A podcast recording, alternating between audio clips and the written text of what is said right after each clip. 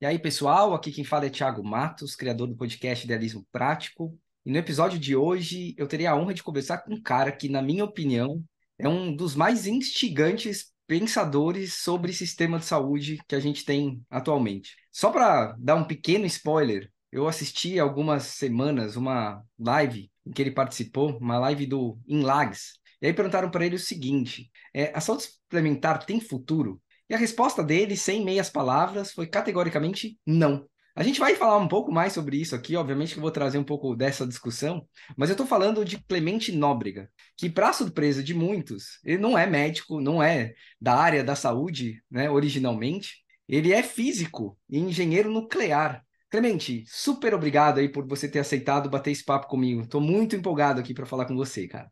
Muito legal, Thiago. Eu que agradeço. Muito obrigado a você pelo convite. É um prazer estar aqui com vocês. Vamos é, tentar fazer uma conversa produtiva aqui. Agradeço muito suas palavras iniciais e estou à disposição. Vamos conversar aí descontraídamente, de uma maneira não formal, mas eu espero que substanciosa, né? que a gente consiga levar coisas é, transmitir coisas relevantes para quem nos ouve, e é um, um grande prazer para mim ter essa oportunidade aqui com você. Prazer é todo meu, Clemente. E, e, você sabe que eu, eu tenho visto muito do que você tem, tem falado, escrito, e eu me identifico muito, até me inspiro muito, né? Que acho que a proposta até também desse canal é ser prático, é trazer propostas, né?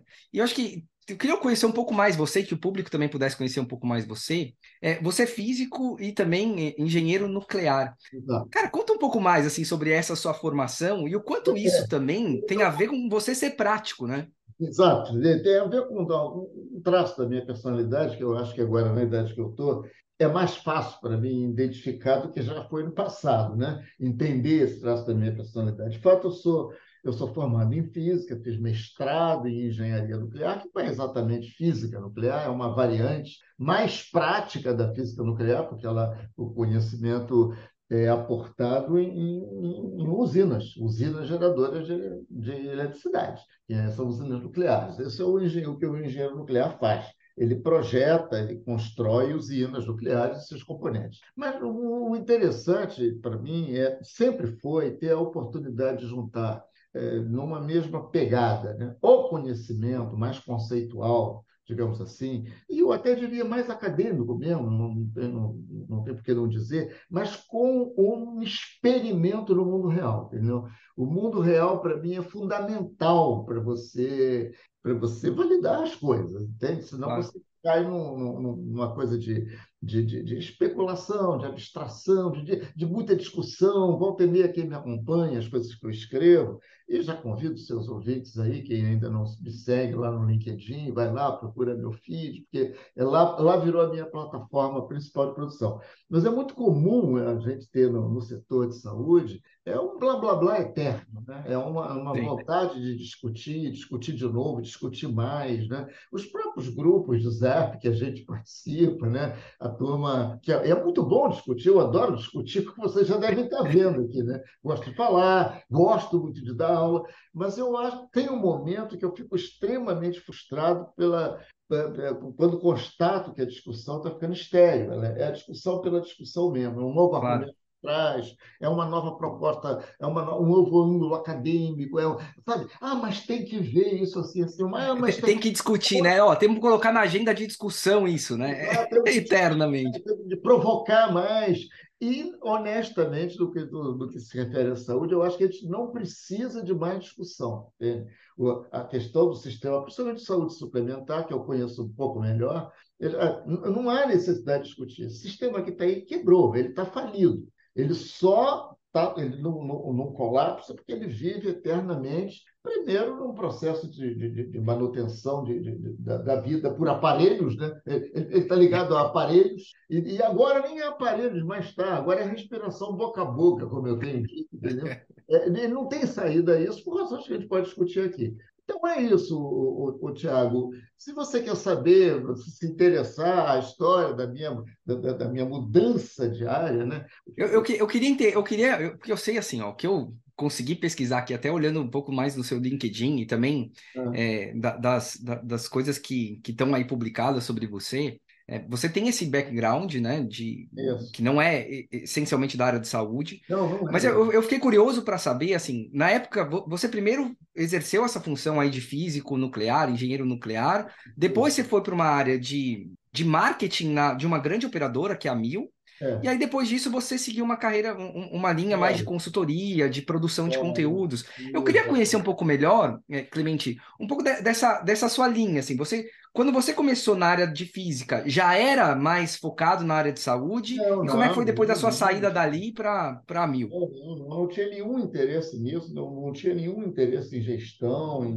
no mundo empresarial, no mundo dos negócios, nenhum. É, foi uma circunstância pessoal. Eu calhei de, por circunstâncias pessoais, é, conhecer o Edson do Bueno, né, que foi o fundador da Mil. O Edson, é uma, é uma história muito curiosa, porque eu conheci o Edson lá em Duque de Caxias, no início dos anos 70, ele já estava, ainda não, a Mamil ainda não existia. Eu ia lá porque minha primeira mulher morava lá, então eu ia lá para namorar ainda, né? É. saía de Niterói onde eu morava. Não tinha nem ponte que o Niterói tinha, então você vê que. Né? E lá é que eu conheci o Edson em circunstâncias privadas, lá, alguma festinha, algum barzinho, não sei o quê. E, e nunca fui amigo dele, fui o íntimo dele, nada. E ele também estava recém-formado, se formando naquela época, iniciando os negócios dele, ele sim, um empresário é, muito intuitivo, muito epidérmico, né? Também nunca tinha estudado administração, mas vivia falando, ele fazia estágio, acho, numa casa de saúde lá, um hospital meio decadente lá, e, e, e dizia, não, comentava assim na, na, nas rodas ali do, do, barzinho, não sei onde, não, aquele hospital é um problema assim, se deixasse eu administrar aquilo, eu faria aquilo dar dinheiro. Eu lembro dele falando essas coisas, sem nem nunca ter estudado nada. Né? Então era um, um hiper intuitivo. Começou assim, depois estudou e fez lá as coisas dele. Muito bem, eu, eu me formei em 70, é, isso foi no início dos anos 70, eu me formei em física em 1974, fiz mestrado em 76, 77, fui para a Alemanha. E fui tá. trabalhar como físico. Né? Eu nunca trabalhei, tinha trabalhado aqui no Brasil. Eu fui contratado por uma empresa brasileira, como físico, uma empresa que estava interessada em energia nuclear implantar atividade de energia nuclear no Brasil, e imediatamente me mandaram para a Alemanha para fazer um treinamento prático lá, on the job, muito bom, junto com alguns bambambãs lá do setor de energia nuclear. E vários anos depois, eu recebo um telefonema do Edson lá.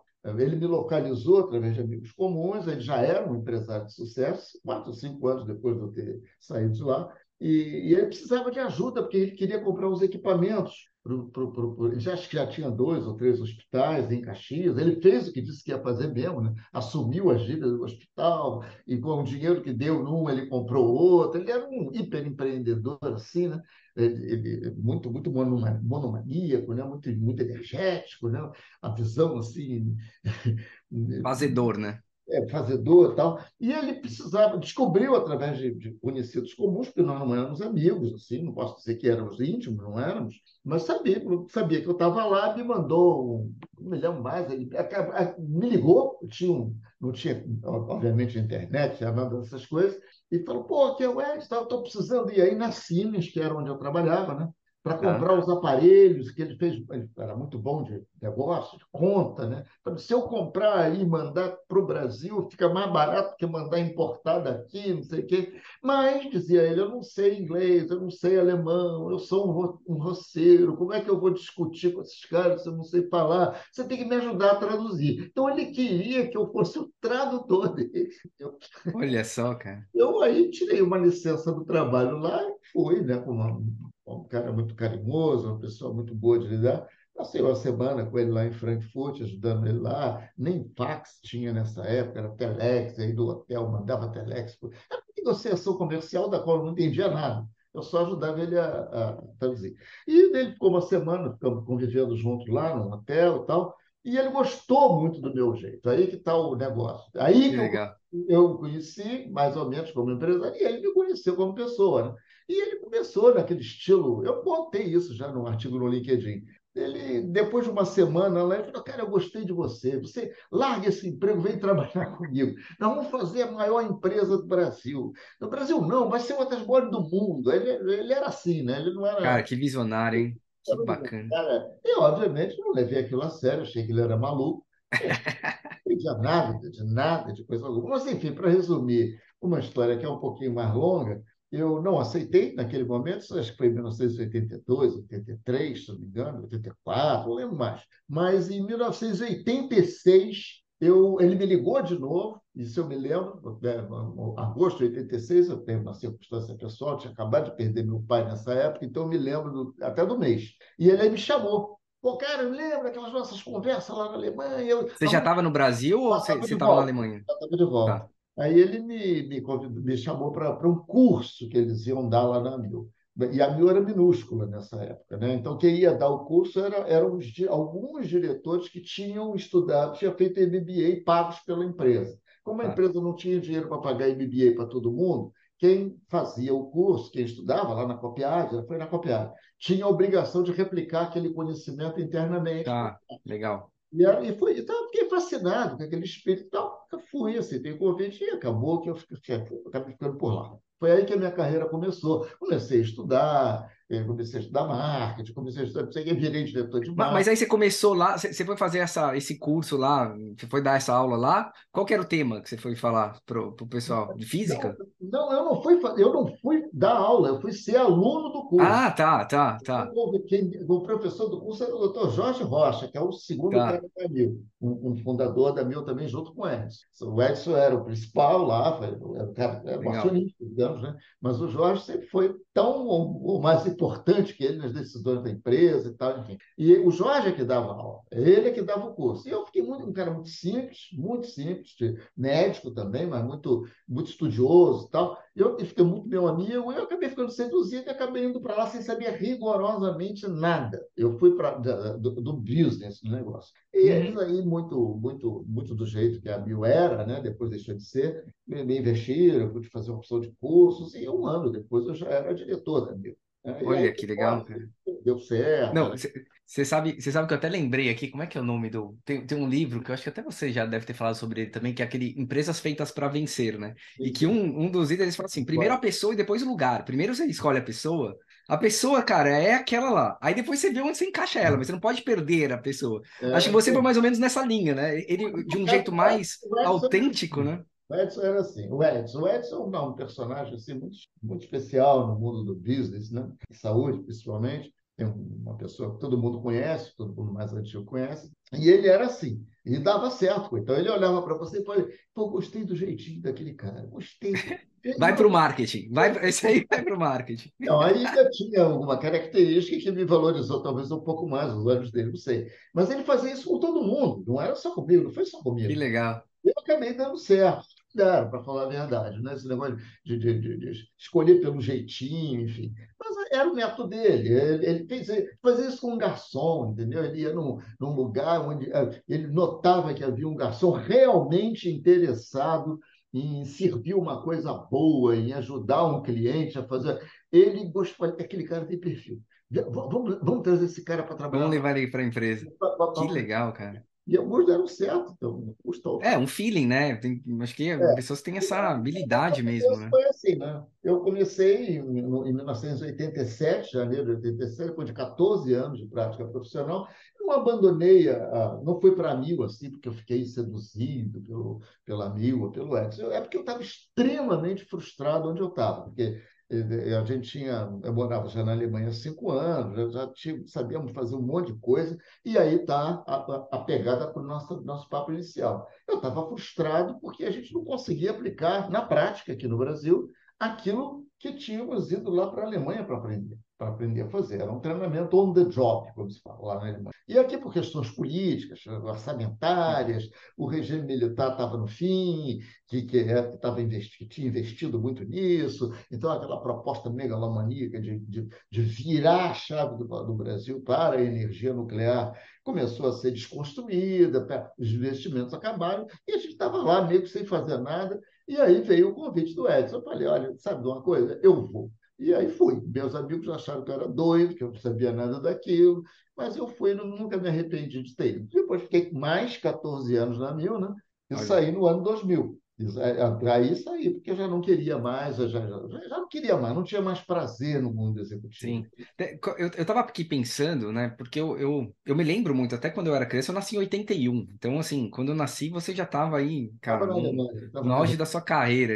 Mas, mas eu, eu me lembro muito, na minha, minha infância, sei lá, no começo da década de 90, e no começo da década de 90 você estava lá na Mil, que tinha um comercial que era assim, aquele 231 mil. É, eu nunca esqueci desse telefone. Se tem um telefone que eu nunca esqueci na vida, é esse telefone da Mil, assim. É, e, e para mim, uma estratégia de marketing, cara, assim, é. disruptiva, eterna, né? Muito, Foi você, né? Uma boa lembrança. Eu fui um operador dessa estratégia. Não fui, não fui eu que criei essa estratégia. Quem criou foi o Dr. Jorge Rocha. Essa ideia de usar o telefone com um final mil para fazer as pessoas se lembrarem do número e ligarem, era extremamente original naquela época, porque não tinha negócio de marketing. Totalmente.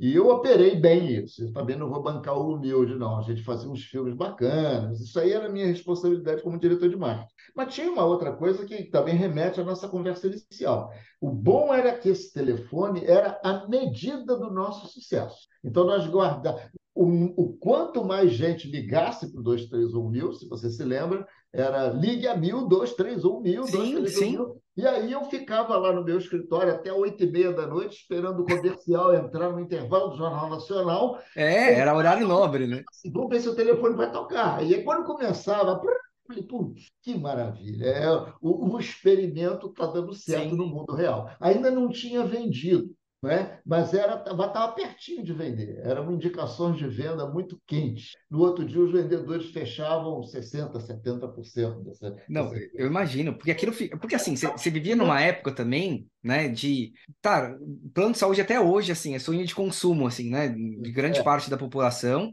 É, eu lembro de uma época você não tinha assim uma as tecnologias não eram tão caras como é hoje, as coisas eram muito mais administráveis até naquela, naquela, naquela época e tal, estava crescendo, né? Você tinha alguns planos ali. Eu lembro que eu tinha, assim, eu tinha dois planos de saúde na época. Eu tinha, acho que a Unimed, meu pai tinha Unimed, minha mãe tinha classes laboriosas, e os dois eram ótimos, assim, você não tinha. Você não tinha perrengue. Era um mundo pré-regulamentação, né? É regulamentação só veio em 98, tinha muita, muita, muita distorção né, em termos de, digamos assim, de ordenamento mercadológico, né? havia muita picaretagem, né? Sim. planos que entravam e, na hora que o, o, o, o comprador é, cumpria as carências, ele fechava e embora, e só recolhia o dinheiro. Isso tudo havia, mas acabou, esse, esse, tipo de fraude acabou com a regulação. Né? E Sim. eu fui um, um, um, tive um grande prazer em trabalhar nisso, até que parei de ter, até, até que eu que falei que queria, pensei em fazer outra coisa, numa época em que esse tipo de atividade que também fazia lá começou a perder relevância, porque é, o mercado da saúde estava mudando muito, o grande comprador deixou de ser o, a pessoa física, né? Sim, e passou a ser empresa, né? Essa empresa, que hoje é detentora aí de é, é o financiador do sistema privado, Sim. são as empresas, as, as, grandes empresas, mesmo as pequenas, até microempresas, mas são empresas e não indivíduos. E aí eu, eu perdi um pouco o gosto por isso. Né? Eu, resolvi, eu gostava de escrever, eu, aí o meu lado acadêmico, o meu lado, digamos assim, mais conceitual, né? ele, ele prevaleceu. Por causa desse livro que você citou, eu antes eu, que, na, que na verdade que na verdade eu até eu acho tem acho que a gente estava aqui nos bastidores falando mas é, você você você assim é, é, acho que eu recomendo até que as pessoas procurem você aqui na Amazon porque tem uma série de eu contei 11 aqui que você escreveu né? alguns não estão disponíveis na editora é. mas você consegue achar em estante virtual e tudo mais. Eu até estava comentando com você né que eu, eu comprei um aqui na estante virtual que foi o seu primeiro livro que é, é, em busca da empresa quântica, que acho exato. que o próprio nome remete um pouco à sua origem. Exato, exato. Mas você escreveu no momento que você estava com a saúde é, suplementar na sua cabeça, né? Estava nesse momento. Já, eu já aí já era um executivo. Isso foi em 1996. Eu passei por umas fases de alguma insegurança ali. Será que eu vou dar certo esse negócio? Eu, eu não, não entendia bem o mundo empresarial, né? E, e esse livro foi quando eu amadureci a ideia que eu era um bom executivo também, né? E aí eu, eu, tentei fazer uma analogia entre o mundo das empresas, o mundo do business, não a mil em particular, mas o mundo das empresas, e o mundo, e, e o, mundo, o mundo dos negócios e o mundo da ciência. E, em particular, é, aproveitei para contar um pouco da história da física quântica, como é que ela surgiu no cenário é, da ciência, por que, que foi necessário uma mudança de paradigma em física, como a gente fala, né, lá no início do século XX, e, e por que, que alguma coisa análoga estava acontecendo no mundo dos negócios. Né?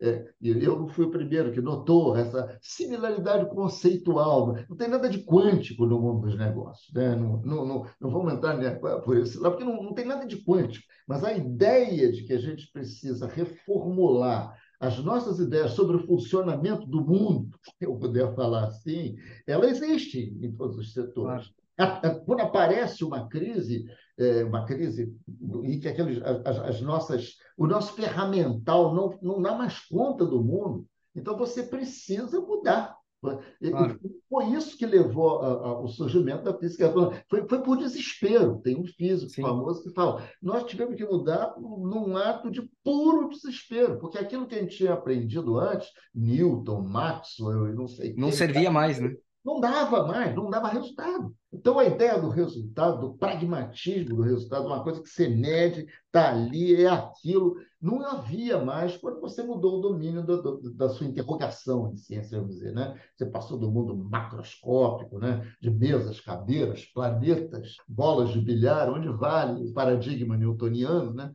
Para o interior da matéria, quando você quer entender como é que funciona o átomo, o núcleo, o elétron. E aí não adianta tentar utilizar ideias de Newton dentro da matéria. Foi necessário criar outro tipo de ideia. E isso, então, foi, foi um trabalho coletivo que ficou, assim, demorou uns 25 anos, mais ou menos, para se consolidar, e é a famosa física quântica. Eu achei, então, uma, uma coisa assim, muito interessante fazer um paralelo. Nessa mesma época, as grandes empresas que a gente conhece. Foi o quê? Em 2000, mais ou menos, você escreveu? Não, em 1996, esse livro. Tá, tava começando, não tinha nem saído a regulamentação, a INS nem tinha surgido, não, não, foi pouco depois que a INS. Já sintomas, na, aí sim, na saúde sim. e no mundo dos negócios. Já se pedia uma regulamentação, né? Já se pedia então, uma... Mas o meu interesse básico, apesar de eu ser diretor de marketing da Mil, não era nem o mundo da saúde, era o mundo do business em geral. Tá. Né? A gente tinha acabado de ver, por exemplo, a IBM, por exemplo, né, com um modelo de décadas de, de sucesso, um espetáculo, ele começar a ser ameaçado violentamente pela,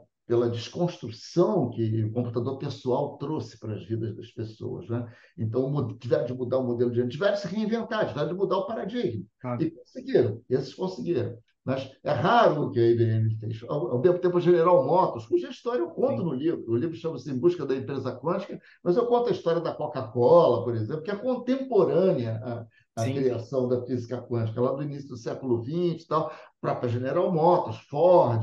Então, eu me interessei em criar um paralelo entre esses dois mundos. Foi, foi, foi bom, foi muito elogiado, vendeu para caramba, até hoje falo nisso. Apesar de ter uma ou outra imprecisão que depois eu, eu, eu constatei, mas já fazem aí 30 e tantos anos, então... Faz parte da construção do conhecimento, é, né? Essa evolução. Né? Eu acho que meu crime já prescreveu. Não, cara, você sabe que eu tenho algumas coisas que eu li, que eu tenho lido, assim, que você produz, me chama muita atenção, né? É, eu, eu, divido um pouco também assim, você tem falado muito sobre valor em saúde, é, muito focado também em saúde suplementar, inovação em saúde, e você traz algumas coisas que eu é, é, tenho certeza, assim, até pela sua formação, que você, eu vou, eu vou, você é muito mais profundo, talvez você vai muito mais uma base é, filosófica e, e científica que eu, que não tenho essa veia acadêmica, mas, por exemplo, eu tenho lido muito Taleb, é, não, também Harari, é, o Daniel Goleman também, é. e eu acho que você traz princípios que esses caras também vêm com muita força, né? Então, por exemplo, prototipação, acho que eu vejo muito você falando sobre a necessidade de prototipar, e eu tenho sentido, por exemplo, muita falta. É, analisando políticas públicas em geral, né, principalmente assim as que eu acompanho saúde, é, às vezes eu fico com essa ideia, é, com essa sensação de que tá todo mundo assim, ah, precisamos construir um novo sistema, precisamos trocar, cara, na boa assim, eu não acredito é, até pela. É, é, sempre uma fala que não para, né? Precisamos discutir um novo sistema. Eu, eu, eu, sinto que a necessidade mais imediata é a gente ir testando coisas, assim. Vai, te, vai pegando aonde que está o problema, vamos testando coisas diferentes, porque a partir do momento que você vai melhorando pequenas coisas, você vai construindo coisas maiores melhores. Né? É eu, eu, faz boa. sentido isso para você? Total, total. Nós ainda vivemos muito presos à ilusão de que se a gente estudar, ler os livros certos, se preparar muito, a gente vai entender o mundo. né? A gente vai ser capaz de influenciar o É. mundo. E trazer uma coisa pronta, maravilhosa, né? Está pronta criar um master plan, Aham. De plano muito competente. Isso é a ilusão que o Taleb destrói, na minha opinião, com muita competência. Né? Isso não tem, não existe. Coisas desse tipo podem até dar certo em instâncias não complexas, quando o mundo mudava Sim. devagar, quando não havia globalização. quando Se a gente for ficar esperando a construção de um conhecimento pronto para para introduzir políticas públicas, por exemplo, que, que, que mudem na saúde, porque eu repito, a saúde é insustentável, ela é, um, é tão insustentável quanto, quanto, quanto as atividades baseadas em carbono na economia da produção normal, entende? Ou a gente muda isso ou o planeta está tá ferrado, a gente, a gente não tem saída. Né? E não é estudando academicamente. Né? O conhecimento ele é construído na prática. né? Não estou dizendo que não seja necessário você é, estabelecer certos princípios, é necessário, né? mas você não pode ficar perdendo tempo demais querendo atingir um estado de perfeição intelectual que vai te levar a fazer as coisas sem erro. Né? O, o, as coisas são complexas, mas não no sentido que são difíceis. Sim. São no sentido de que nós não conseguimos entender todas as interdependências que levam um sistema como o de saúde, por exemplo, a, a serem disfuncionais como são. Isso é uma ilusão, a ilusão da causa única, que é muitas vezes chamada. Ah, isso é assim porque os médicos hoje são mercantilistas. Bullshit, besteira.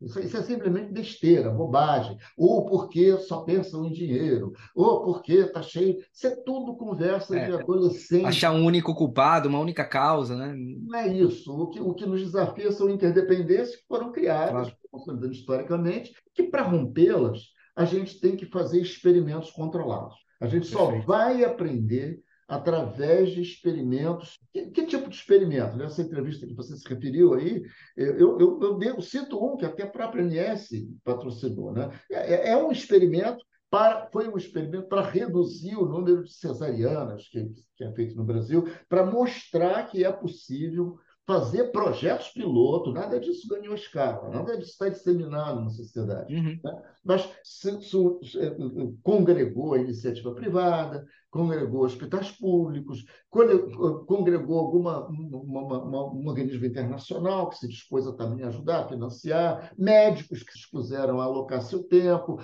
enfermeiros, obstetras, que eram muito fundamentais na linha de cuidado do parto normal, né? que a gente nunca ouviu falar, mas que são profissionais que poderiam estar é, sendo utilizados na configuração de um sistema que tivesse aquele objetivo.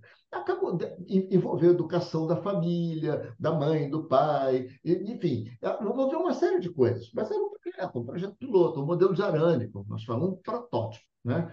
Tá. que foi feito com o objetivo de testar se um arranjo daquele tipo, com um número limitado. Produziria um efeito melhor do que o que há hoje, por exemplo. O que a gente vai aprender com isso? Foi um sucesso, né? O coordenadora desse projeto, se não me engano, foi a Marta Oliveira, que também é uma personagem muito conhecida no mundo da saúde privada. Sim. Eu acho que ela era da, da INS nessa época, hoje está em outras iniciativas, e deu muito certo. Saiu do jornal, saiu.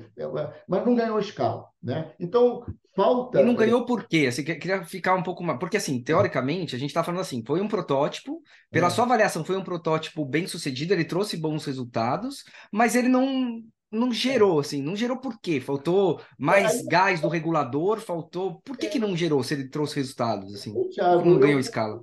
Dar uma resposta assim, é, curta e grossa, como eu como é meu estilo fazer, mas é, é uma coisa que não, não é arrogante, não, não, mas, é, mas é, a gente tem que dizer as coisas. Ela, essas coisas não prosperam porque nossos líderes são muito ruins, são muito fracos. Quando eu falo de liderança, eu não estou me referindo a esta ou aquela pessoa, estou me, me referindo a uma função. Sim, sim. Sim. É uma cultura, né? Eu acho que é uma cultura de liderança aqui, regulatória, né? Os reguladores, os policymakers, eles, eles, eles fogem do risco deles próprios. Né? Nós sabemos, eles, não, eles, não, eles detestam o risco, eles não querem risco.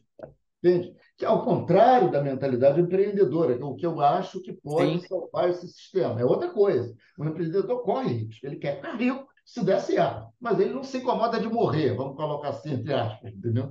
É, claro. ele, ele, ele, sabe que pode morrer e 99% dos empreendedores morrem, 90%, 95%, dependendo da área. Né? Mas em saúde, né?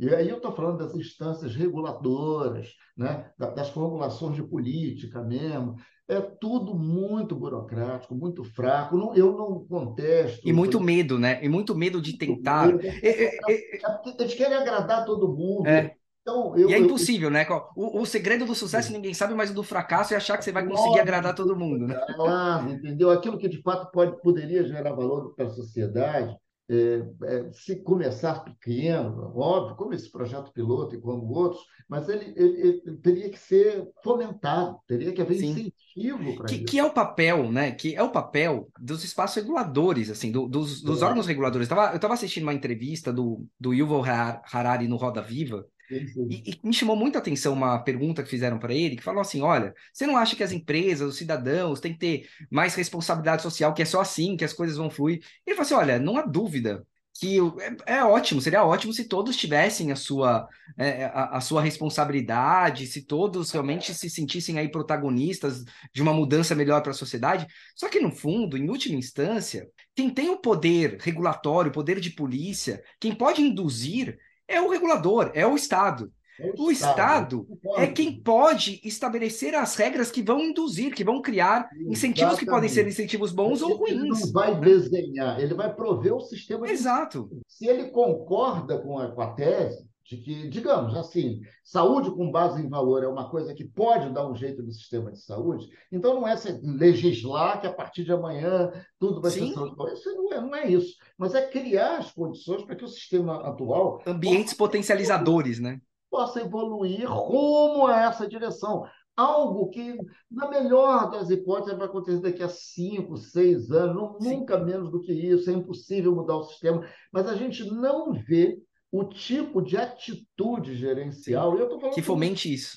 né? De problem solver, entende? Que falei, não, nós vamos, é esse o rumo. Nós sabemos que não podemos chegar para as grandes redes hospitalares, por exemplo, e, e exigir que mudem a forma de remuneração hoje, senão quebra todo mundo, e mesmo outros prestadores de serviço, etc. Mas nós vamos prover incentivos, vamos fomentar um programa, uma coleção de projetos piloto para quem queira experimentar nessa direção. E nosso objetivo, sociedade brasileira, todos, é tornar mandatório em algum momento lá na frente, que ainda não chegou. Nós não, não temos informação suficiente para poder promulgar regulações. Perfeito. Sobre... Mas enquanto a gente tiver dado de que o negócio está indo bem, a gente vai fomentar o negócio a continuar indo bem. Você deu um exemplo, você deu um exemplo interessante, né? Que, que até foi um, um caso, também está em um outro vídeo seu, que não é nem seu, mas você citou num artigo seu, é, que é aquele caso do, do John Vasque, que até é um caso que você fala muito com um caso de sucesso, o Brasil foi publicado no, no,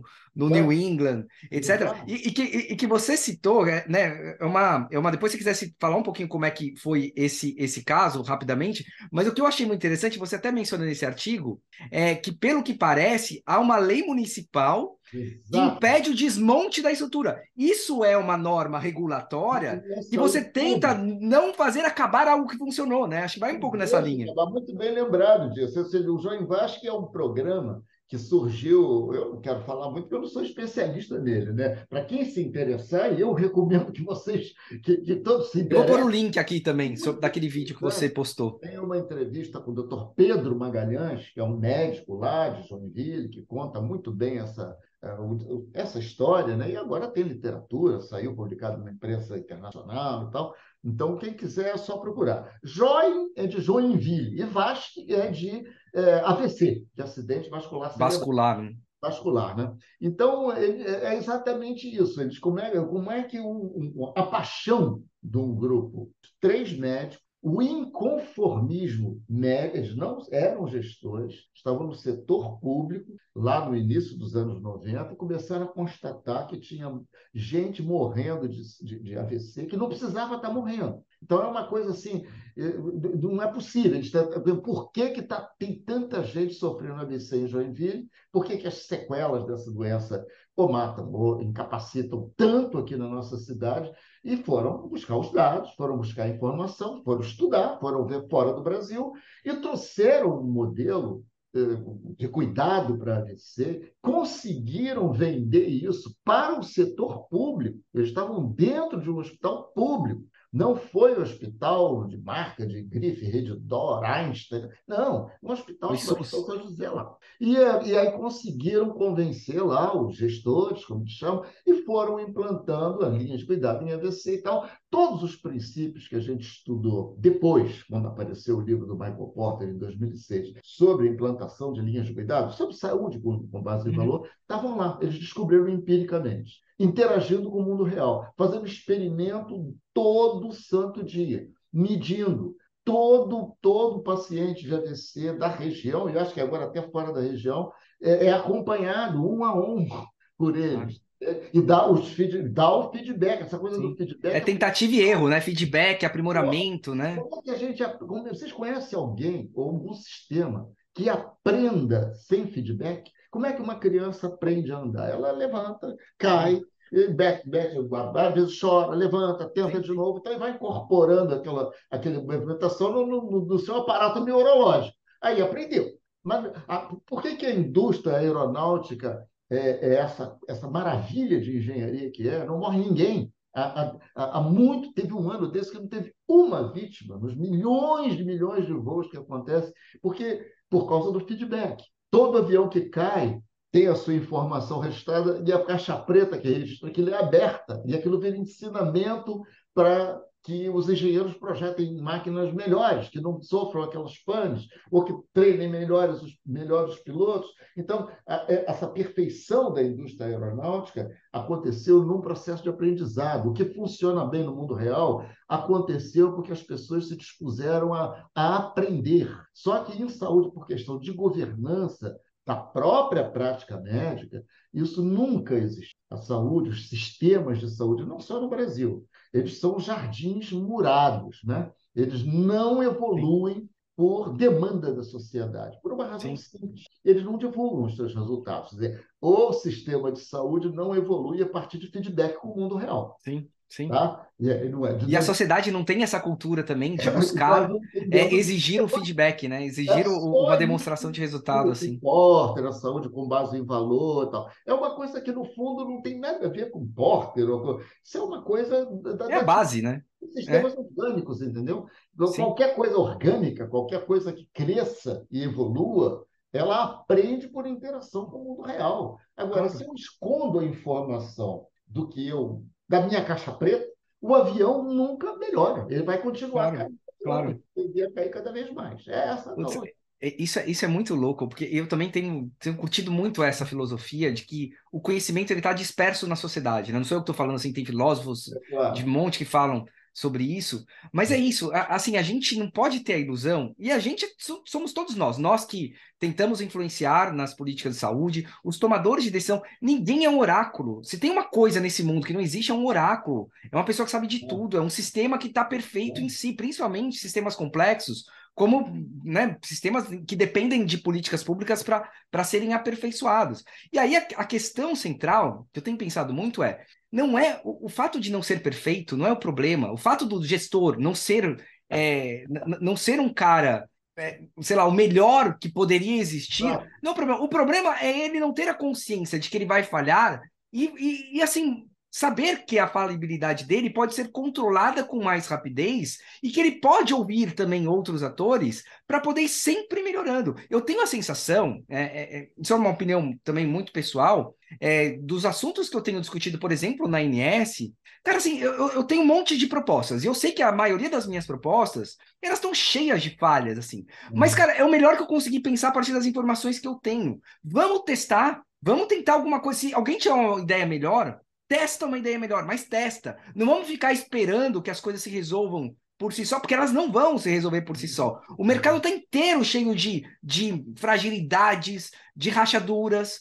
E a gente tem que tentar coisas novas e mostrar para a sociedade que a gente está tentando coisas novas. E é obviamente que a sociedade, aí também é um efeito de um feedback bem feito, a sociedade também tem que começar a ter tolerância a erro, né? Porque a sociedade que não tem tolerância a erro vai fazer cada vez mais o gestor ter medo do risco. Uma sociedade que vai aprendendo que tentativa e erro faz parte, e, e o gestor mostrando para ela que, olha, ele vai aprender com o erro, vai melhorar na próxima vez, também faz com que a sociedade passe a ter mais tolerância a erro, e aí passa a ser um círculo também virtuoso, né? É, cara, eu não sei, assim, faz sentido também para vocês? É, para mim, essa, essa atitude, isso é uma questão de atitude, né? Isso não é uma questão de, digamos assim, de, de conhecimento intelectual. É essa predisposição para o risco é o que, o que a gente não tem. Né? É, é, é, a ilusão de que a gente vai controlar o sistema, de alguma maneira, sabendo mais, sem experimentar. Isso é simplesmente falso. Isso é um erro. É um erro que pode ser mortal. Né?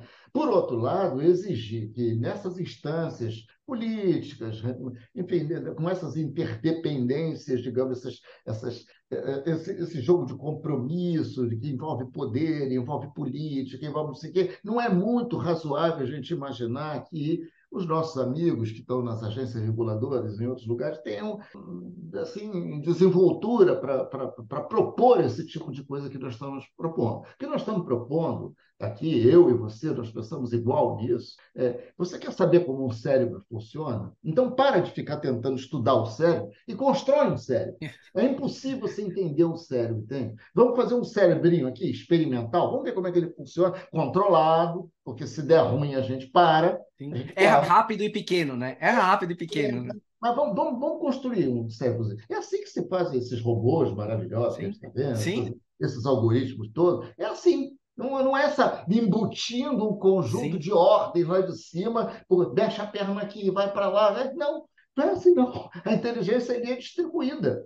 Né? É. E à medida que ele vai, vai tendo feedback, você vai mudando lá os seus é, é, é, só, é só pensar num aplicativo, né? Para a gente falar assim, que todo mundo consegue entender. Você pega um aplicativo no celular é, que acabou de nascer, ele não nasce com todas as possíveis funcionalidades que ele poderia ter. Ele nasce com algumas poucas funcionalidades e vai testando. E toda hora tem atualização que vai corrigindo eventuais bugs que rolam ali dentro daquele aplicativo. Por que política pública a gente não pode começar a construir desse jeito, assim? Tentativa e erro controlado, eu, né? Eu endosso. Eu endosso 100% e, tem, mas tem, tem coisas piores, né? Né? Se a gente se dispõe a experimentar, então já será um grande, um grande avanço. Mas é, é perseverar, que nós reconhecemos, eu em particular, é, reconheço que é uma, digamos assim, uma proposta extremamente, é, digamos, desafiadora no nível pessoal, levando em conta a persona Sim. típica do nosso homem público né? que é Sim. um cara preocupado com a eleição, com a ligação política, com não sei o quê. É preciso, seria preciso haver um outro tipo de ambiente, e aí aquilo que você citou lá no João Vaz é uma, talvez a melhor lição. O negócio deu tão certo, os processos, os modelos, a, gestão da linha de cuidado de AVC lá, envolvendo múltiplos atores, deu tão certo que eles criaram uma lei no município que impede que aquilo ali Exato. seja modificado por, com finalidade política. Não pode mexer nisso se trocar governo, porque o outro não gostou, não sei o quê. Eu achei fantástico. Isso é um mecanismo Sim. de governança que eu nem sabia que era possível. E o doutor Pedro Magalhães, eu escrevi sobre isso, manifestando alguma dúvida, e ele me mandou a lei lá, eu tenho tudo. É, é incrível a, a, a, história de sucesso. Isso é, mas... isso é muito interessante gente, mesmo. Porque estudou gestão, gente nunca leu livro de gestão, não, sabe, não sabia o que era saúde, como o falou, não sabia nada. Não estou dizendo que, que, que, que, que, que esse conhecimento não seja útil. Mas o que, o que a causa a raiz do sucesso foi a atitude de três médicos inconformados com a realidade que os circundava lá em Joinville nos anos 90, com relação a essa doença. Então, isso não pode, nós vamos descobrir como é que a gente vai resolver isso fora campo, começar a experimentar, devem ter errado para caramba, devem ter sofrido pressão política de todo que quase devem ter desistido, né? Quase deve ter desistido, deve ter aparecido gestor, deputado, prefeito, não sei quem, que não queria mais aquilo, queria botar outra coisa, mas está lá o programa. E os dados, os resultados, são incontestáveis. Né? São incontestáveis. É, é, é, tão interessante que quem, lá naquela região, a saúde pública, se você tem um AVC, você quer ir para o hospital público. Você não quer plano, mesmo que você tenha plano de saúde. Né? A, a, a, população prefere, se, se é AVC, por quê? Porque os desfechos estão lá, as pessoas estão é. vendo.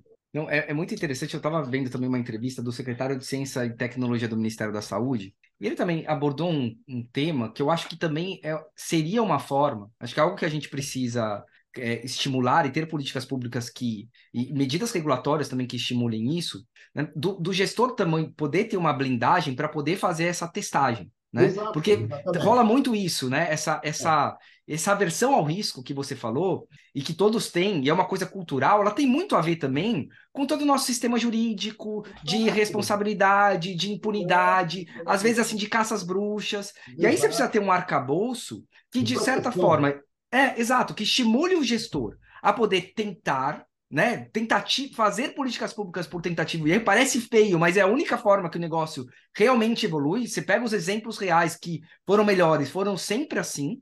É, aí você vai pro, permitindo com que ele faça isso, sempre de uma forma controlada, Exato. rápida, que possa ajustar né, eventuais erros. Que esses erros não, não, não precisam ser fatais logo de cara, né? Você vai fazendo não erros deve, controlados. Não podem ser fatais, entende? A gente não Exato. pode morrer. Né? Mas a gente tem Exato. que tentar controlar o risco. É, é, uma, é a mentalidade do empreendedor, que no fundo a gente está falando. Né? Pivota, muda a proposta. Exato. Né? E, e, é, é, é, a gente precisava de lideranças com visão de que essa é a maneira de implantar mudanças no país. Não é através de lei, não é muito menos questão ideológica. Você veja é, essa bobagem de esquerda, direita. Eu, como um, um, um, pragmático, né? conceitual, né? eu acho isso uma coisa infantil. Né? Sim, a, sim, a concordo. gente quer que as coisas funcionem. Né? A gente quer a gente quer, é, é, é, isso que a gente quer. Então, às vezes aparecem boas ideias, mas isso é associado a um autor de esquerda ou de direita, não sei o que lá, aí já, já, já sofre um bombardeio. perde a, a, perde a, a, praticidade do negócio, né? Perde a, o conceito realmente de tentar algo novo e que pode ter algum benefício. A ciência, né? Acho que perde essa, esse caráter de ciência, porque ciência é isso, você mesmo é, fala. Ciência é tentativa e erro. Você tentou, errou, anota, não erra de novo, tenta exatamente. uma coisa diferente, anota o que deu certo, você repete Exatamente. e vai indo, né, nesse sentido.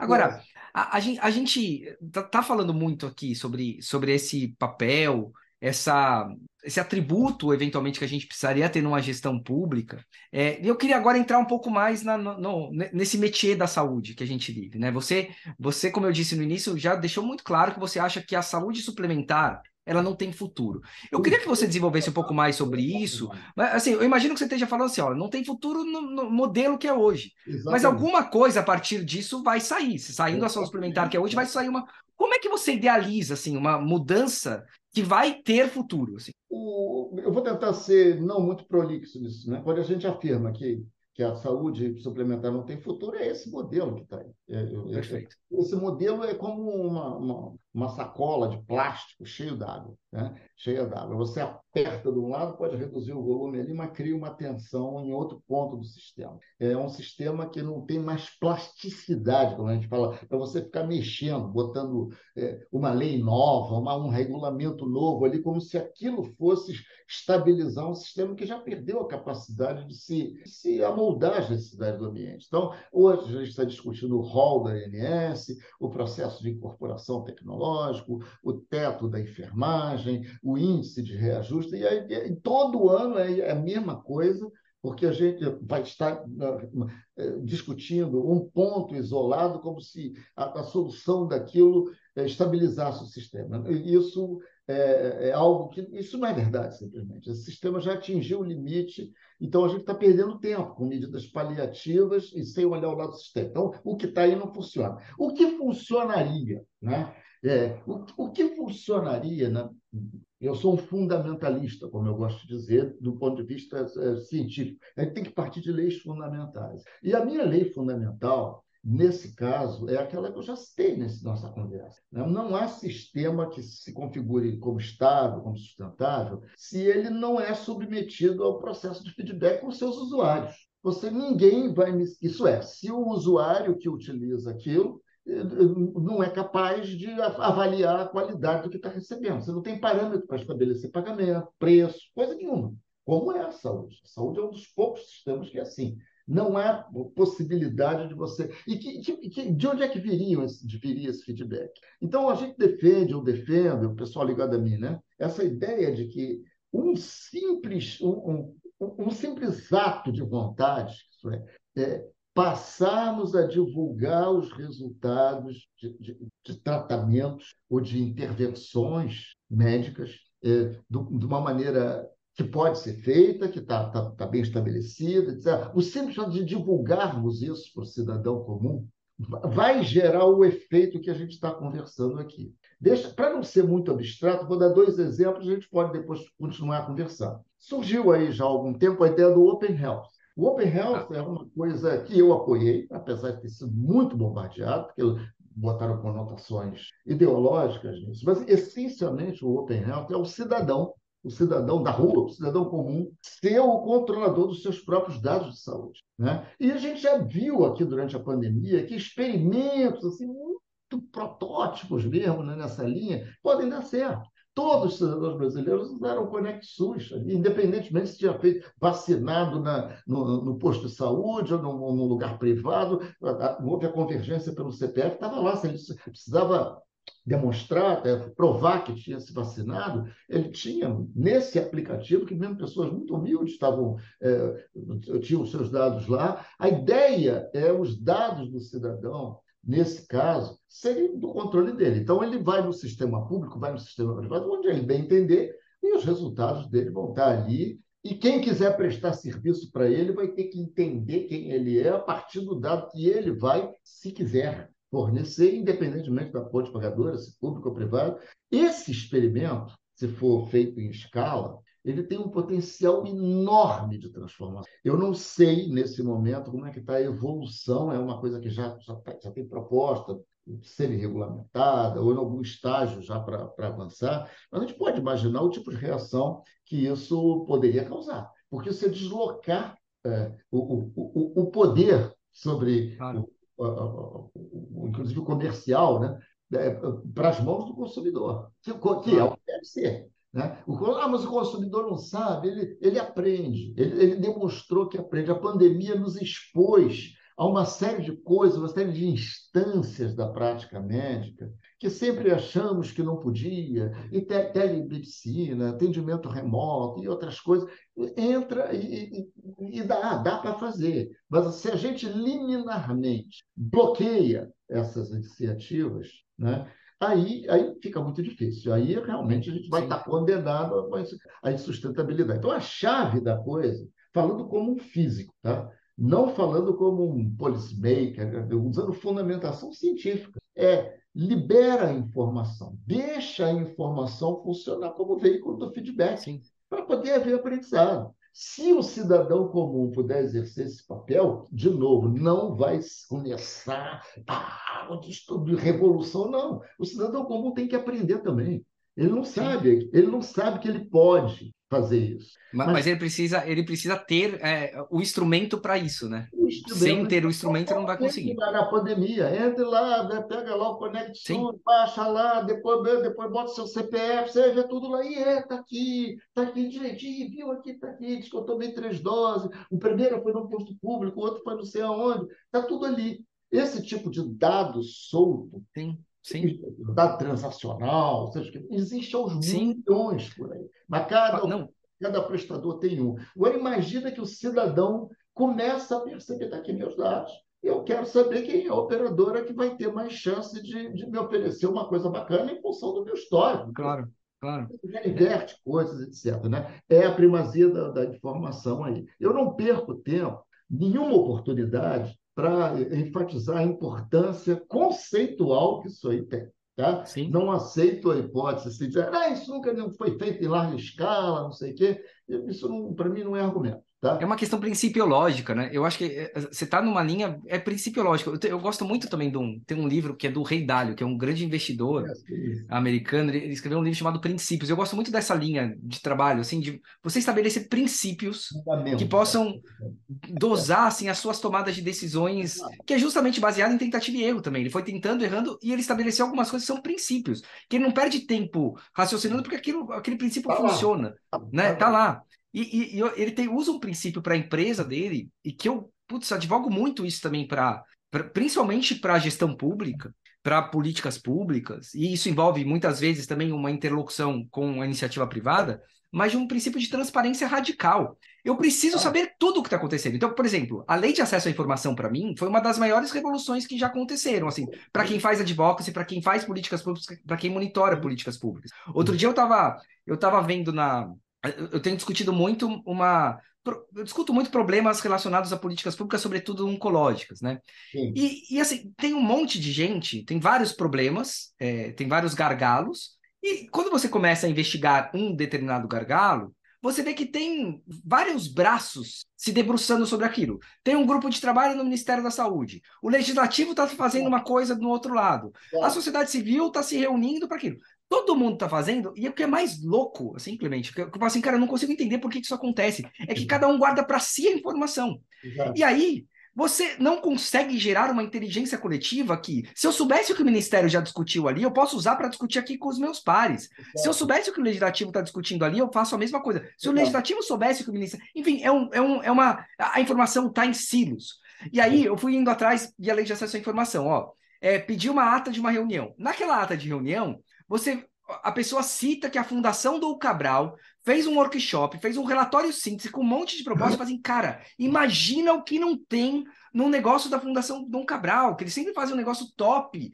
Se eu tenho acesso a esse negócio, eu consigo juntar com o que eu tenho de repertório, eu consigo juntar com o que o legislativo tem de repertório, e óbvio que eu posso pensar em coisas além. Então, você fala dessa questão do, do, da informação, né, sobre desfecho, sobre resultados, mas é tudo, né? É, é transparência radical das informações, da inteligência é, que está é sendo construída. Né? Física, né? né? Meu último postagem lá no LinkedIn, nós estamos gravando isso aqui no dia 12 de abril, né? Então, estou falando da postagem que está 12 de abril de 2023 é, é, só procurar lá o que eu postei ontem ou antes de ontem, é exatamente, exatamente isso. A informação quer ser livre. Esse era um moto, né? era uma, uma palavra de ordem no início da Revolução Digital, aqueles, aquela turma de ativistas né? que, que, que, que programava ali de, direto na máquina e tal. Então surgiu isso, né? Information wants to be free. Só existe informação quando ela é livre, não existe informação presa.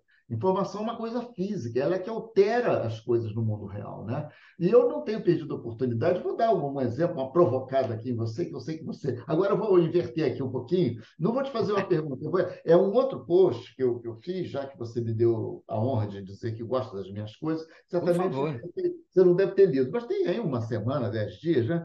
Eu escrevia sobre esses oncocenters que estão surgindo no Brasil, né? Ah sempre há essas unidades de tratamento de câncer. Cancer Center, né? Os Cancer Center. Center, Center, Cancer Centers. Eu explico lá por que, que isso está acontecendo. Né? É bacana isso. A sociedade tem que. Há uma demanda enorme, né? Porque, por questões demográficas, sim, sim. cada vez mais gente com condições oncológicas, e os preços são altos, então é um bom business, as margens são altas.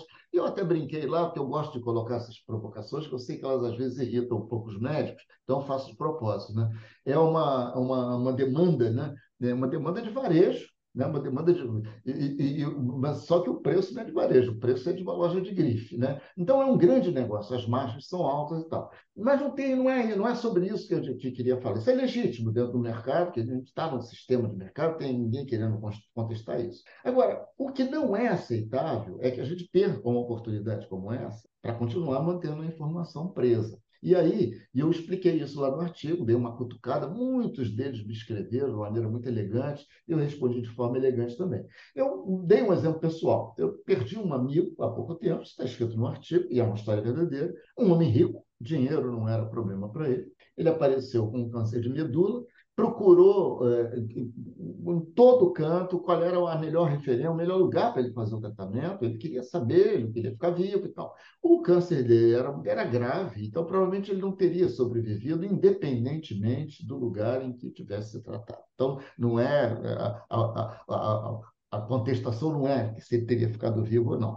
A contestação é que ele não conseguiu a informação. A informação não tem ela, ela para ser obtida a informação, onde é que estão os centros de tratamento oncológico que apresentam melhores resultados Sim. para pacientes nas Ele não consegue tomar uma decisão e ficar em paz com aquela decisão porque não tem informação, né? Eu, como, eu, como cidadão, eu ainda botei é, eu, eu tive a deselegância de botar assim, eu, Clemente Nóbrega, se eu tiver um tumor de próstata, Não tenho, hein, pessoal? Não tenho. Dá lá, botei no ar, não tem. Mas se eu tiver, alguém faria gentileza de me, de me informar onde é que estão os prestadores que têm demonstrado melhores resultados. Hum. Não quero, não quero que ninguém garanta que eu vá ficar vivo, não. Não sou, não sou tão primário assim. Eu quero ter a informação. Mas claro temos. Quando eu falo de jardim murado na saúde, a saúde criou isso. Então, estou falando para essa turma, tem gente grande, né? É, é, é Einstein, é, é Mater Dei, é DASA, é Redditor, Oncoclínicas, a Secamar, todo mundo nisso, porque é para ter mesmo.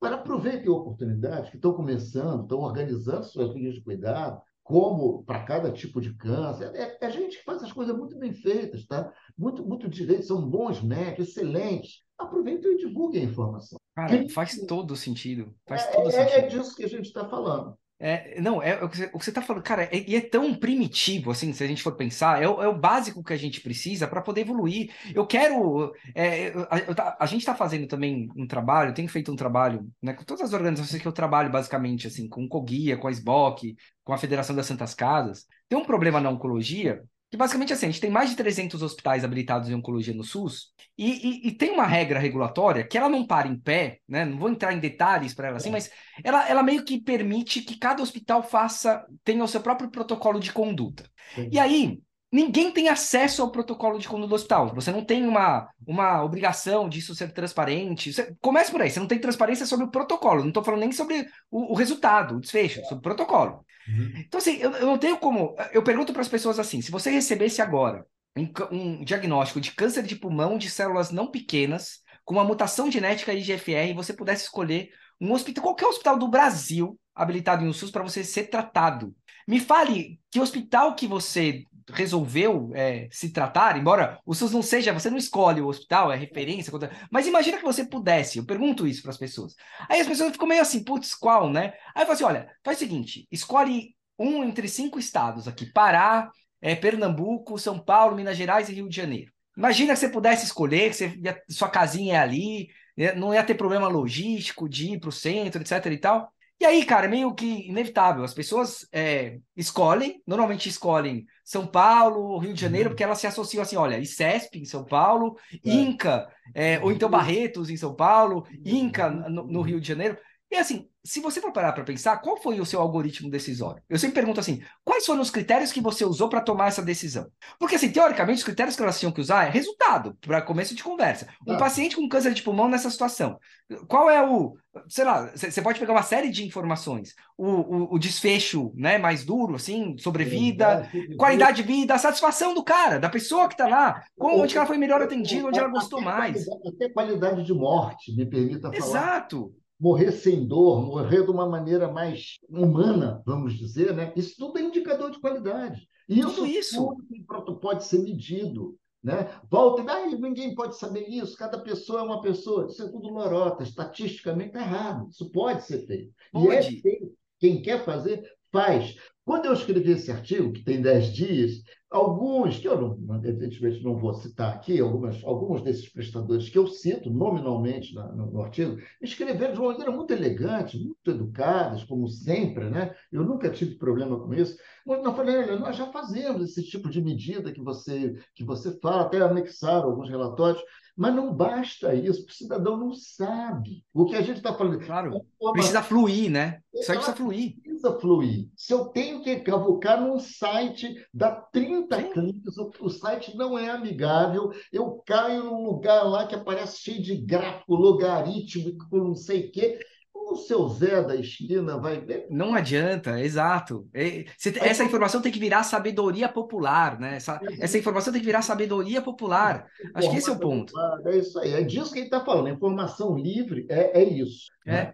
E essa informação, que talvez há 50 anos, 30, talvez não, não pudesse realmente ser compilada em saúde, não havia mecanismo, não havia tecnologia, não sei, ela está disponível hoje. Se a gente quiser ferramental para processar essa informação, nós estamos cheios, todo mundo está usando, é algoritmo para lá, algoritmo para cá, é banco de dados, não sei o que, é sensor remoto, é analítica, não sei o que. Então não me veio com essa conversa, isso daí remete a um outro tipo de coisa não, eu não vou querer, enfim, abrir mão do poder que eu tenho. Quer dizer, à medida que eu não Sim. preciso me expor. É, Vamos é... ser honestos em relação a isso, transparência, inclusive, nesse aspecto. Você não quer dar o dado, seja transparente por quê, não, né? Não é porque o dado não existe. Estou muito velho, já sou cascudo, não tem essa conversa para mim, né? E se o órgão regulador não tem coragem, não tem autonomia, não tem atitude, para dar uma forçadinha de barra com relação a essas coisas, tudo bem também, mas vamos ser transparentes até nisso, Tiago, como você falou. Cara, não, faz todo sentido. E aí, só para fechar a história, é, o, o, a, aí a gente foi fazer um recorte, foi pegar os protocolos dos hospitais, pedimos, ficamos mais de um ano pedindo via lei de acesso à informação, para você ver a dificuldade para ter acesso a uma coisa básica para eu poder ter uma informação que nem é toda a informação, mas é um recorte da informação. E aí, depois esses protocolos chegaram, uma equipe fez uma análise da comparou os protocolos que os hospitais usam com as diretrizes do Ministério da Saúde com as diretrizes da saúde suplementar. Você vê que tem hospital no SUS, dentro da mesma cidade, que oferecem acima do preconizado pelo Ministério da Saúde, padrão é, rol da ANS, considero assim rol uma, né, uma coisa muito boa assim na, na, oncologia. Tem hospital que oferece exatamente o preconizado do Ministério da Saúde e hospital que oferece inferior ao protocolo, ao, ao protocolo do Ministério, porque é autorizado pelo Ministério. Cada hospital é livre para ter o seu próprio protocolo. Aí você fala assim, cara, é, você começa a ver que dependendo do lugar onde você cair, só com esse recorte, tá? De protocolo, eu estou falando basicamente assim, teoricamente, protocolo de tratamento sistêmico é, é, estatisticamente expectativa de vida. Olha, se você tem um câncer de pulmão e um hospital oferece um tratamento que foi incorporado ao SUS, porque estatisticamente ele oferece três anos a mais de vida, você tem chance aqui. Se você cair nesse outro hospital aqui, você não tem a chance. Mas assim, pensa, esse é um recorte de informação que ninguém tem acesso a isso. Ninguém tem acesso. Mas não é extraordinário isso. Não é extraordinário que decisões Total. de morte, literalmente. E a história da medicina tem isso que a gente está falando.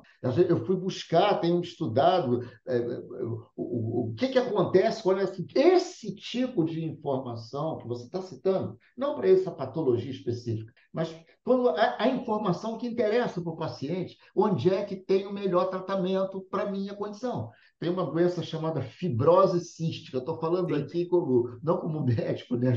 Já tem gente dizendo aqui que eu estou querendo, eu sou um charlatão, mas de brincadeira, né? O Paulo Marcos, meu amigo, fala que eu estou querendo um CRM, mas não estudei medicina. Mas não quero CRM, não, né? Eu tenho, eu tenho interessante estudar a física da informação. O que, que a informação faz no mundo real. E é, o que ela faz é gente que, não, que ia morrer e que deixa de morrer. É isso que a informação faz. Então, eu estou interessado é nisso. Né? Perfeito. E eu não vou ter tempo para falar sobre essa história aqui, numa outra oportunidade falo com prazer, dou referência, mas a, a, os índices de sobrevivência, quando obrigaram a disseminação da informação, eles multiplicaram por 5, 6. Gente que ia viver até 10, 12 anos está podendo viver Olha isso. 40, 50. É, é simplesmente isso. Não tô, nós não estamos falando de outra coisa. E a única coisa que foi feita, a única coisa, falei, ou você divulga a informação ou não tem financiamento. Ponto é, governança e tal. Olha só. Para outras coisas. E, é isso. E é isso. Cara, muito bom, muito bom mesmo, Clemente. Ó, a gente já está num tempo aqui, é. cara, já é. passamos da, da hora. Eu ficaria aqui mais uma, um churrasco inteiro aqui falando com você, cara. E espero que a gente possa bater outro papo, que às vezes a gente pega um tema mais do momento também. Se pegar um tema mais focado, tenho grande prazer de conversar com vocês e não me, não me dá trabalho nenhum. Eu faço isso com muito prazer e quero te agradecer a oportunidade, viu? Eu, eu te agradeço. Eu queria só que antes, cara, da gente terminar aqui, é, você falasse um pouquinho. Eu sei que já está cheio, mas eu acho que você logo mais vai, vai abrir um novo curso. Você tem um curso, né, que chama Modelagem Prática do Paradigma de Valor, então, né, que, é, putz, eu tenho visto você postando sobre ele. É, eu queria até muito fazer parte, mas eu tô, me meti a beça de fazer uma faculdade de é. ciência de dados. Agora eu tô atolado, cara, não tô conseguindo tempo para nada. Eu lancei em janeiro é, lancei em janeiro para a primeira matrícula de primeira turma, que começou dia 28 de fevereiro. Em 10 dias esgotou. É, porque a gente só, eu só trabalho com turmas pequenas, sabe? 20 alunos, para a gente poder interagir. E tem muito assunto, como você está vendo aqui, né? Isso aqui é um pedacinho de, do, do, do do, esse é um microcosmo do que a gente está tá vendo lá, né? E eu vou, lancei uma outra turma que começou a 30 de março, também com turma lotada, agora eu resolvi. Então, estou tocando as duas ao mesmo tempo, né? Que são, são 15 aulas de duas horas. Né? E a gente pega essa temática toda, baseada no livro do Porter, no livro do Clayton Christensen, que é um, uma outra escola de Harvard que tratou da saúde segundo uma outra perspectiva, e desse caso lá do João Vasque. que, que materializa, traz para a Terra uma, Todo o conceito, um, né? uma, um monte de coisas escritas fora do Brasil.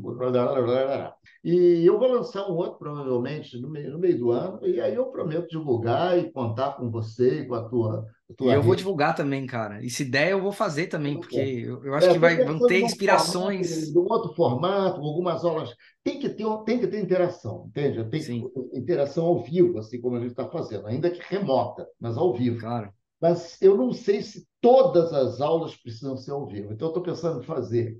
é, Você algum- está fazendo o ciclo de feedback aí também, né? A terceira turma já vai contar com todo um ciclo de Tem feedback duas aí. turmas, duas turmas. As turmas começam cheias e tal, mas depois a turma tem dificuldade de acompanhar toda terça-feira duas horas de aula, porque viaja e não sei o quê. Mas as aulas ficam gravadas, né? E as pessoas podem acessar e interagir. Não está havendo perda de qualidade. Mas eu estou pensando, já que eu estou obtendo esse feedback, talvez seja legal é, fazer um curso assim, três horas gravadas, tá? as três aulas gravadas, aí para, a gente faz um, uma- uma- um encontro online de duas horas, seja o que for, ou dois, para debater dúvidas daquilo ali. Depois mais três, fazer uma coisa mista, assim, né? Talvez facilite ao pessoal que não tem podido acompanhar eh, todas as aulas como gostaria ao vivo, né? Ainda que remotamente. Mas eu ainda não decidi. Estou pensando, estou coletando informação ainda. Mas legal, mas para, parabéns pela iniciativa. Eu acho que esse é um tema que muita gente fala, né? E a gente acaba ficando muito na discussão, na teoria, etc. Mas eu acho que você traz um pouco dessa, de- de- dessa junção da teoria com a prática. E eu acho que a gente Exato. entender o que é cuidado baseado em valor para o paciente. Nós temos que modelar o processo Exato. é modelar linhas de cuidado, entende? É, Como é que, quais são os indicadores? O que, o que que mede? Como é que acompanha? Como é que é o feedback? Como é que eu estou vendo que eu estou aprendendo? Exatamente isso que a gente está falando aqui. Parabéns, parabéns pela iniciativa, Obrigado. viu, Clemente? Ó, fala pro pessoal como é que o pessoal te acha também nas redes pessoal, sociais, você tá maneira mais onde? fácil de me achar é no LinkedIn, tá? Tem e-mail, naturalmente, tem tudo. Tem TikTok também, tá? Não, Tá no TikTok tem. Chega lá no LinkedIn, bota lá Clemente Nóbrega, me manda uma mensagem por inbox, que eu respondo todo mundo, às vezes demora um pouquinho, mas eu respondo pessoalmente. É lá que eu posto minhas coisas, com- com- é, virou a minha plataforma principal de interação com as pessoas que acham que eu tenho alguma coisa de útil para falar, tá? É isso aí. E ó, eu, eu assino embaixo, viu? Porque as suas postagens no LinkedIn são sempre muito inspiradoras, cara. Então eu recomendo que todo mundo aqui passe a segui-lo. E, Clemente, mais uma vez, super obrigado pela, pela oportunidade da gente ter esse papo. Queria agradecer também você que ficou até aqui. Não deixe de seguir o canal. Um abraço, até o próximo episódio e tchau.